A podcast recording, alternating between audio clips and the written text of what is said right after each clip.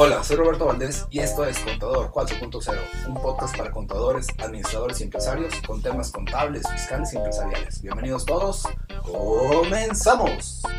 Este episodio es patrocinado por Bobicom, distribuidor máster de los sistemas CompaKey, cuya visión es ayudar a las empresas a implementar herramientas digitales para facilitar el administrar su negocio y el cumplimiento de obligaciones fiscales.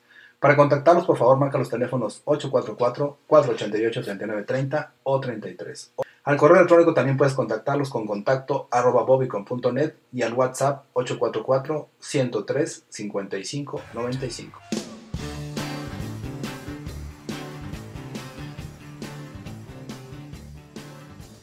Este programa se denomina Criterio Fiscal Digital debido a que está basado en una columna que el contador Jorge tiene en el diario de Coahuila donde publica pues, obviamente temas fiscales y la intención es que a través de esta plataforma digital estemos haciéndoles llegar esta información y obviamente sea de fácil acceso para todos ustedes. La intención es que todos tengamos la misma información y podamos trabajar sobre esa para estar al día en los temas fiscales, contables, empresariales que se requieren en la comunidad. El día de hoy tenemos tres temas que, vamos a, a revisar. El programa consiste en el tratamiento fiscal del estímulo por compra de diésel para transportistas, aviso de socios en casos eh, especiales, que en este caso ya las semanas anteriores estuvimos viendo el tema de, de aviso de, socios en el, caso, en el caso del RFC, hay casos especiales que se van a atacar, y el tratamiento fiscal de los préstamos de las empresas por parte de los socios, que es algo, un tema muy común. Claro, pues empezamos con el primero de la lista, que precisamente fue el tema que salió publicado el lunes pasado en el diario Coahuila. Eh, ustedes lo pueden eh, observar en la página eh, digital del diario Coahuila. Eh, y precisamente este lunes fue la, la, última publicación. Y al respecto, tiene, tiene, que ver con un tema que pues de hace algún tiempo se ha venido discutiendo en el aspecto fiscal relacionado con el los transportistas con el régimen de, régimen de autotransporte. El, el, tema aquí es de que, eh, bueno, de hace algún tiempo se aplica un estímulo eh, del diésel, así se le conoce, por el impuesto especial sobre, especial sobre producción y servicios eh, relativo al diésel. Y em, hubo una, una modificación fiscal el año pasado 2019, en donde este estímulo diésel eh, que hasta antes de ese año se venía aplicando para los transportistas, eh, hubo un cambio significativo. Ese cambio significativo eh, se estableció en que a partir del, del 2019 ese estímulo fiscal no se podía aplicar en pagos provisionales contra el impuesto de la renta ni tampoco contra retenciones de impuesto a la renta. Esto es que cuando eh, calculamos este estímulo diésel mensualmente, eh, pues no podemos, eh, no podíamos aplicar ese estímulo durante el año, durante los 12 meses del año, sino hasta el final del ejercicio. y también se limitó a que no podríamos aplicar el estímulo en el caso de retenciones de impuesto a la renta, como por ejemplo el ICPT que se le retiene a los trabajadores, la retención de honorarios y arrendamientos principalmente. Em, después, a través de facilidades administrativas que cada año las publican, eh, eh, dieron la facilidad o se estableció la facilidad de que estos estímulos los pudieran aplicar tanto en pagos provisionales como en la declaración anual, obviamente no dobletearlos, sino la parte que se vaya generando mensualmente y luego al final contra el impuesto anual. Y eh, también se estableció o se abrió la posibilidad de que se aplicara contra retenciones de impuesto a la renta, ISPT, honorarios y arrendamientos, principalmente. El detalle aquí es de que esa, esa aplicación, ese estímulo fiscal, eh, existe un criterio por parte de la autoridad fiscal que señala que es eh, cuando aplicamos un estímulo se transforma en un ingreso acumulable. Em, obviamente podemos no estar de acuerdo con esto, bueno, obviamente no estamos de acuerdo, pero la autoridad fiscal señala eh, o tiene establecido que cuando aplicamos un estímulo fiscal se genera un ingreso acumulable. Eh, al respecto, em, eh, la PRODECON tomó el caso y llegó a una, a, una determinación, a una conclusión, a una resolución que precisamente se había publicado en estos últimos días, una resolución pues, de un criterio más bien este, eh, respecto a si esta aplicación de este estímulo fiscal es acumulable o no es acumulable. Y en este aspecto, Robert, tenemos ahora sí que dos noticias, una buena y una mala. La buena es de que nos eh, llega a la conclusión la PRODECON que la aplicación de un estímulo fiscal no debe de generar un ingreso acumulable, porque obviamente le, le generaría una disminución en el, en el efecto de un estímulo. El estímulo es para eso, para estimular, para eh, impulsar, no para eh, darlo de manera recortada.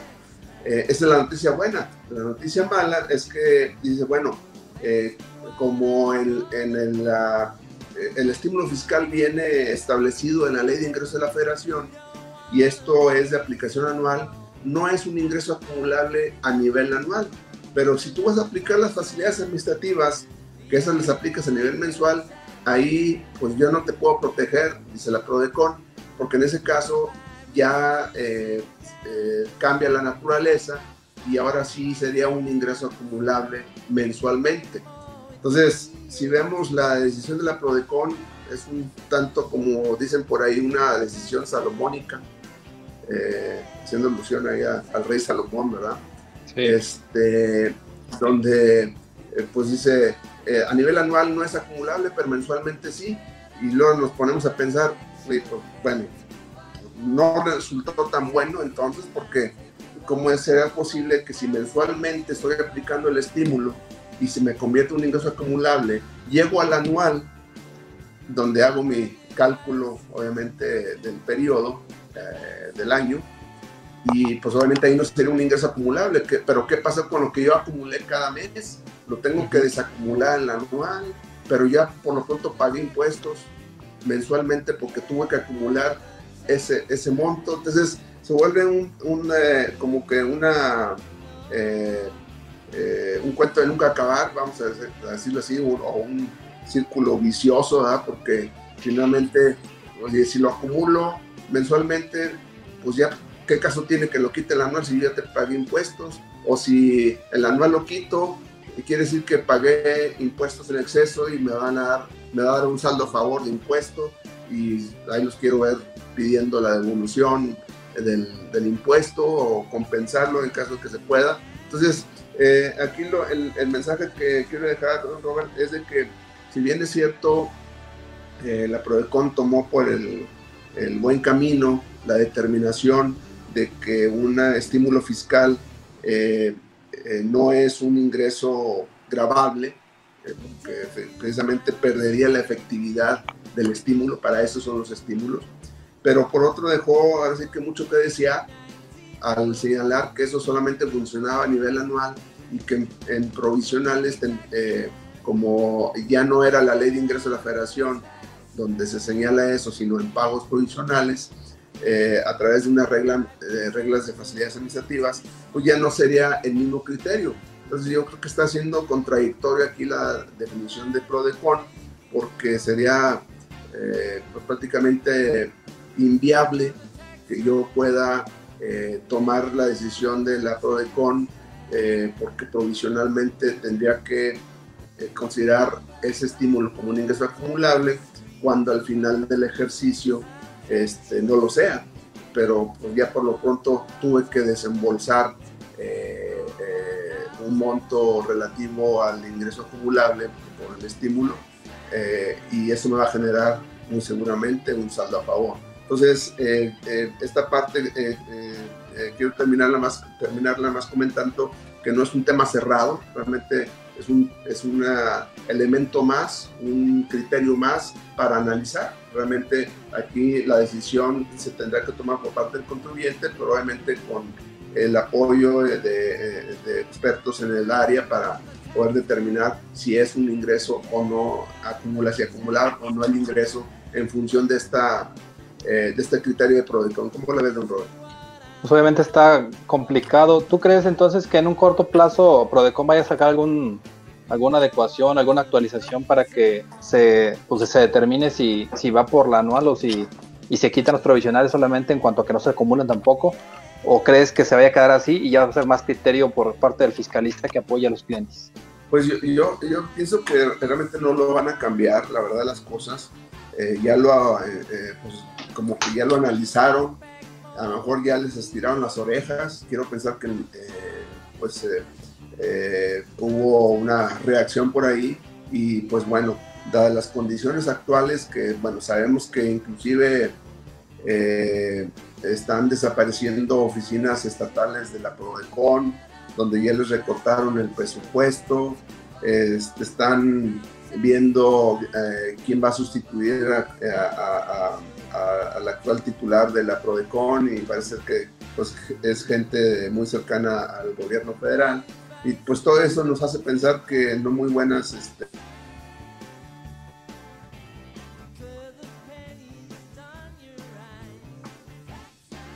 Eh, eh, no debemos esperar esta parte, entonces definitivamente sí tenemos que atender algún criterio para, estos efectos.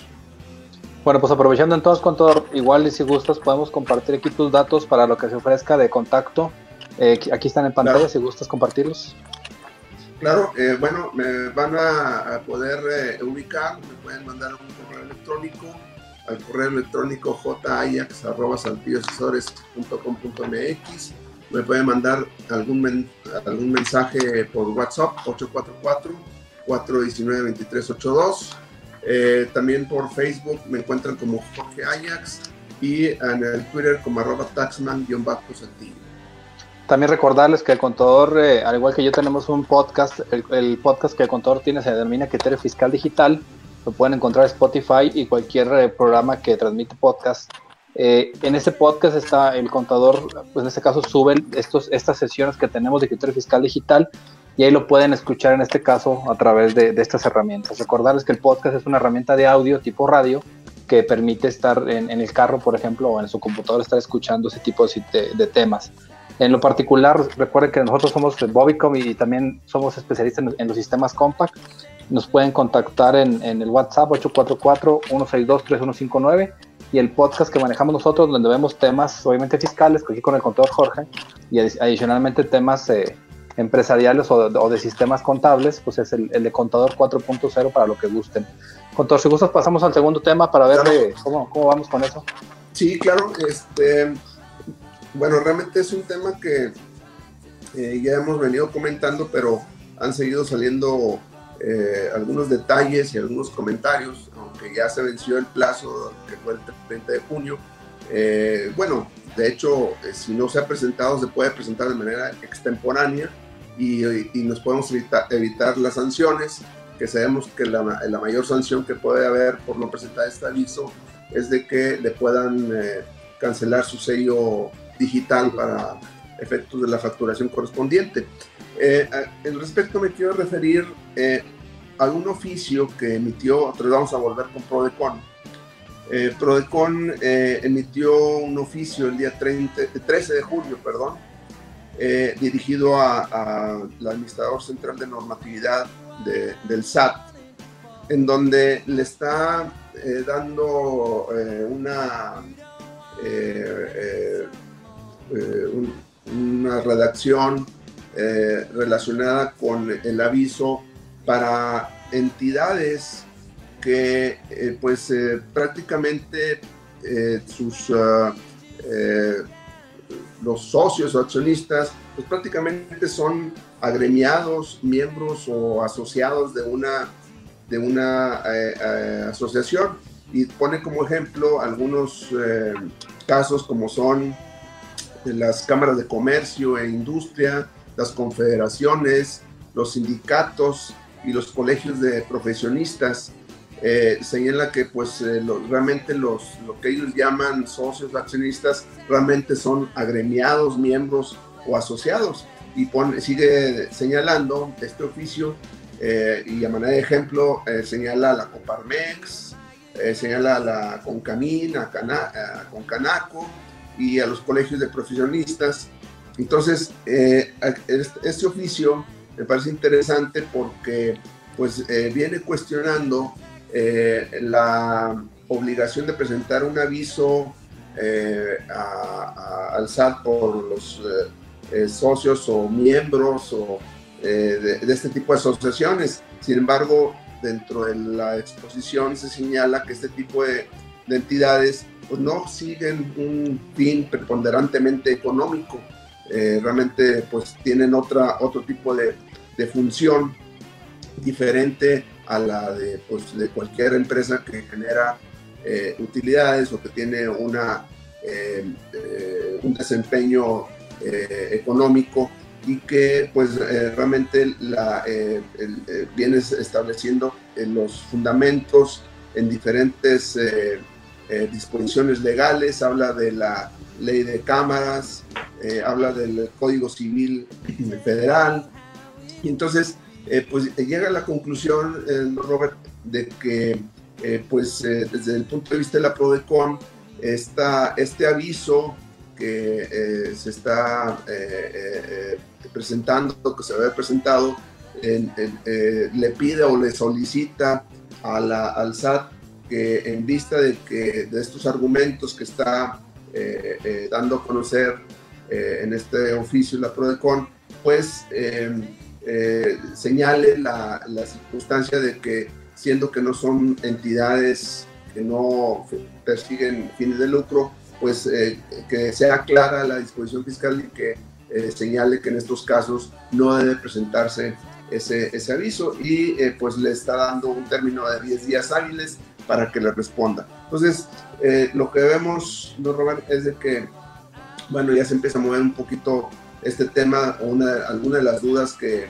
se generaron ahí al, a, la hora de presentar el aviso, que es, por ejemplo, pues bueno, eh, algunos, eh, algunas entidades, algunas, bueno, las cámaras de comercio, imagínate cuántos socios eh, puede tener una, una, una cámara y realmente el objetivo no es de ninguna manera de tipo económico o preponderantemente económico.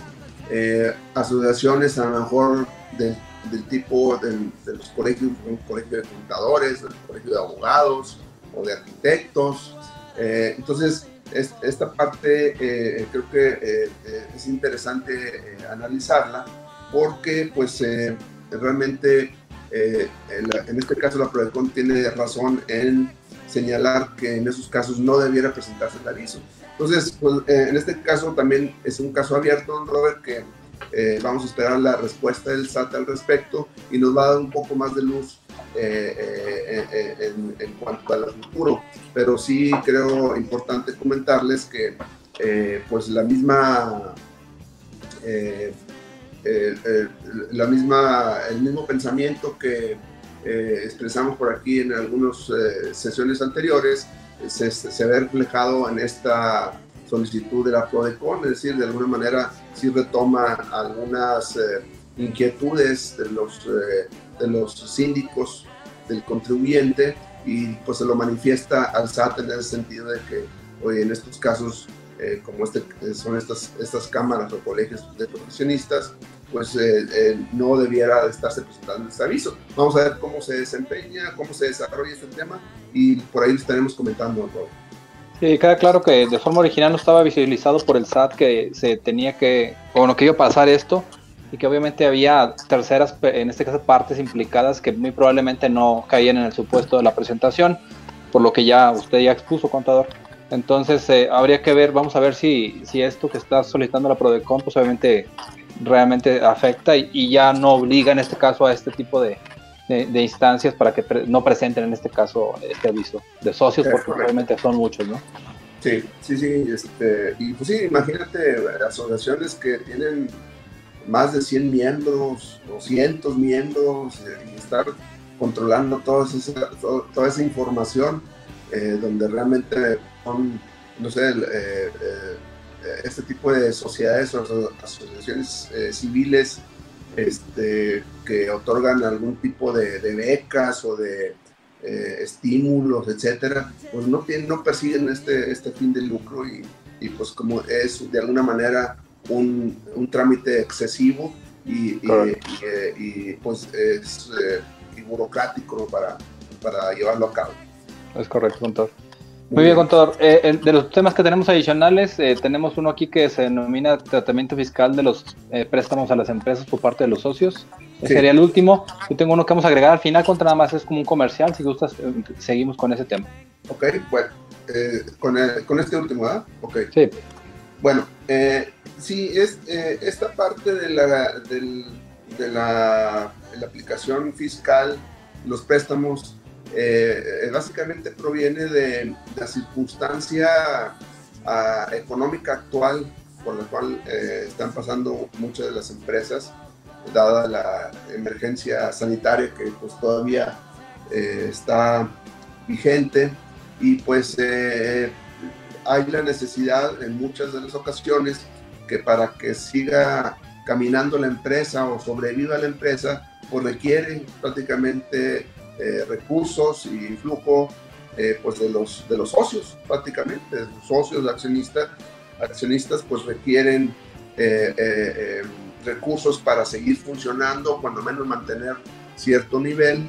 Y bueno, y precisamente aquí es el tema, porque como está siendo ya más común, de alguna manera, tener este tipo de, de operaciones, eh, eh, vemos o hemos estado viendo que eh, pues una dentro del procedimiento es cobrar intereses, es decir, los socios están de acuerdo en hacer préstamos a la empresa, pero también en muchas ocasiones tienen esa preocupación, pues, oye, sí, sí te presto, pero bueno, esto va a llevar un interés. Creo que es lo lógico y lo natural. Eh, si van a recurrir, a recurrir a los socios, pues que se les cubra una, un monto de, de, intereses. Entonces, precisamente aquí el tema es eh, cuál es el tratamiento fiscal de esos intereses, qué sucede con la, eh, eh, para la, la persona que está haciendo el, el, préstamo, sobre todo si es persona física. Vamos a enfocarnos un tanto a personas físicas, es decir, si el socio accionista es persona física, ¿qué efecto va a tener esos intereses que le va a cobrar? Bueno, conforme a la ley, pues la renta en el artículo 142 de la, de la ley se establece que cuando una persona física cobra intereses a una persona moral, eh, como es el caso que se está haciendo muy común, eh, y le cobra esos intereses, la empresa le tiene que hacer una retención del 35% sobre el monto grabable de los intereses. ¿Cuál es el monto grabable de los intereses? No es el monto nominal, es decir, si te voy a cobrar, eh, te voy a prestar, no sé, 500 mil pesos y te voy a cobrar X cantidad de interés o una tasa X y ya, ya convertida en pesos se genera una, una determinación de intereses, bueno, ese es el interés nominal. El 35% no va sobre el interés nominal, va sobre el interés real. ¿Qué es el interés real? El interés real es el interés nominal menos la inflación. Entonces, para efectos de determinar esa retención de impuesto, tendremos que calcular el ajuste por inflación relativa a esa operación. Es decir, tenemos que tomar los periodos eh, que van transcurriendo del préstamo, los índices de inflación de ese periodo y eh, así determinar la inflación, de tal manera que si el interés o la tasa de interés que se está cobrando va, que se está cobrando va por encima de la inflación, pues esa parte es el interés real positiva y sobre ese monto sí iría la retención del 35%, no sobre el interés eh, nominal. Si por el contrario la tasa de interés que estoy cobrando va por abajo de la tasa de inflación, pues ahí no habría retención realmente, aunque esté cobrando un interés. Entonces, sí es muy importante conocer este tratamiento porque en dado caso de que, primero, que la retención no es sobre el total del interés nominal, sino solamente sobre la parte que exceda a la inflación. Eso obviamente nos, nos puede motivar a que sea una retención menor. Y eh, por otro lado, pues eh, que sepamos que existe una retención, es decir, en algunos casos pues no se, no se conoce y se omite la retención y obviamente esto se, se puede traducir en una omisión en la, en la retención y obviamente en el pago de esa retención, lo cual, lo cual va a implicar pues un, una omisión en, en, en, la retención y el pago de, un impuesto. Entonces, esta parte me parece muy interesante, don Robert, porque pues en estas eh, fechas de difícil eh, situación económica, muchas empresas están recurriendo a sus socios para que les presten. Y bueno, si es necesario conocer que existe un procedimiento para eh, una, una, aplicación legal o fiscal y, fiscal para la determinación del impuesto correspondiente. ¿Cómo ves? Pues está interesante, contador. Eh, aquí yo creo que sí se va a requerir o sí va a valer la pena el tema que platicamos de, la necesidad de, de, del asesoramiento por parte del despacho, ¿no? Es un hecho que a veces los socios eh, pues tratan de, hacer que la empresa siga operando y, muchas veces pues sacar de la bolsa para poder continuar las operaciones. Sin embargo, sería indicado o sería lo óptimo que se hiciera de la forma correcta. Pues también si, si se requiere ese tipo de asesoramiento, contador, pues obviamente lo, los invitamos a que, a que lo busquen por ahí para que los apoyen en ese tipo de circunstancias, ¿no? Correcto, correcto. Entonces, este, eh, pues eh, realmente esos son los temas que traía. ¿Tú traes algo por ahí, Sí, invitarlos. Eh, actualmente tenemos dos, dos actividades, dos eventos importantes. Uno, la semana que entra empieza una transmisión a través de redes sociales de un evento que Compact denomina Profit. Ese evento, normalmente contador, era un evento que Compact tenía eh, todos los años en las tres ciudades principales de México, en este caso Guadalajara, Monterrey y México. Y básicamente lo que consiste el Profit es que llevaba a expositores de talla nacional e internacional para que nos dieran pláticas relacionadas con negocios, con creatividad, con organización, incluso con temas fiscales importantes. Eh, estaba muy padre, a mí me tocó, la realidad es ir cada año desde que empezó y se, empezó, se empezó a hacer en las ciudades fui dos o tres veces a Monterrey, pero este año es un hecho que por la contingencia, por el tema del COVID, es imposible que se haga de forma presencial. Anteriormente en Monterrey eh, estaba muy padre el evento, ahora se va a hacer de forma digital, lo que facilitaría entonces para que más personas puedan acceder. Entonces, aquí abajo del video vamos a dejar una, un link para que se inscriban, contador, ahorita que lo, que lo publiquemos.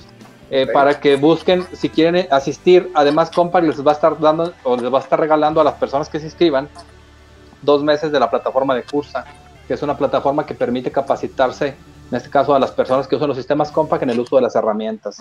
Ese es el tema uno, contador. Y el dos, estamos en asociación con algunos distribuidores a nivel nacional eh, para crear un grupo que denominamos Capacitarte, donde vamos a estar transmitiendo o haciendo transmisiones recurrentes de temas especiales, por ejemplo, los dos que vienen eh, próximos uno que va a ser el día de hoy a las 5 de la tarde es el futuro de la, de la escuela y el aprendizaje virtual. Es un hecho que con el tema del COVID, las empresas o las personas en este caso están buscando formas de aprendizaje nuevo. Ese tema lo vamos a tener hoy y la semana que entra vamos a tener un tema que se llama la nueva normalidad de los negocios. Entonces vamos a estar tratando de estar mandando toda esta información por los, redes, por los medios o redes sociales para que también estén ahí al tanto y obviamente si les interesa se inscriban. Muchos de estos eventos son sin costo, son solamente para que la gente se esté informando y incluso el Profit es sin costo y tiene beneficios adicionales. Entonces, básicamente quise aprovechar el espacio con todo para hacer la invitación a, a estos dos temas, Profit y los, los, cursos que vamos a estar impartiendo de forma gratuita para, para que la gente se informe, ¿no?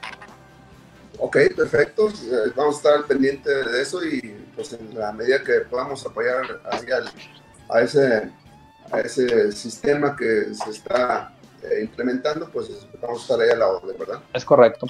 Obviamente, eh, si no hay nada más que ver, Contor, agradecemos mucho a todos, igual contra su tiempo, igual por, por las carreras, ¿verdad, Contor? Siempre andamos aquí corriendo, pero aquí estamos. Una, una, disculpa de, nuevo por este retraso, pero bueno, fue cuestión de, de trabajo, pero bueno, eh, creo que lo importante es de que se esté dando la información. Como quiera, pues eh, ya también explicaste todo esto, queda en un podcast que subimos por ahí y pueden tener acceso a toda esta información. Es correcto, igual incluso hacer, la indicación de que en ocasiones podemos publicar, por ejemplo, a cierta hora de inicio, como fue en esta ocasión, y que sepan que se puede desfasar. La importante de las redes sociales es que quede grabado y, adicionalmente a eso el contador lo sube a su podcast, yo al mío, y lo subimos a YouTube. Entonces, de alguna forma o de otra, se puede volver a tomar la información. Entonces, eh, agradecemos a todos por vernos, gracias por, participar en este, en este podcast, en este, por nuestra transmisión Y pues obviamente les invitamos a que ustedes consideren que esta información le puede ser de utilidad a alguien más, se la compartan, por favor. Contador, buenas tardes, gusto arte, provecho en la comida. Muchas gracias. Nos vemos luego, gracias. Bye bye. Me gustaría invitarte a escribir una reseña sobre Contador 4.0. Esto es para que más personas puedan descubrir este podcast. También te pido me sigas en redes sociales como Jesús Roberto Valdés Padilla, en mi Instagram como Bobbycom o Roberto Valdés. Y que pues, obviamente nos apoyes si nos des un, un me gusta. Gracias por escucharnos y nos vemos la próxima. Saludos.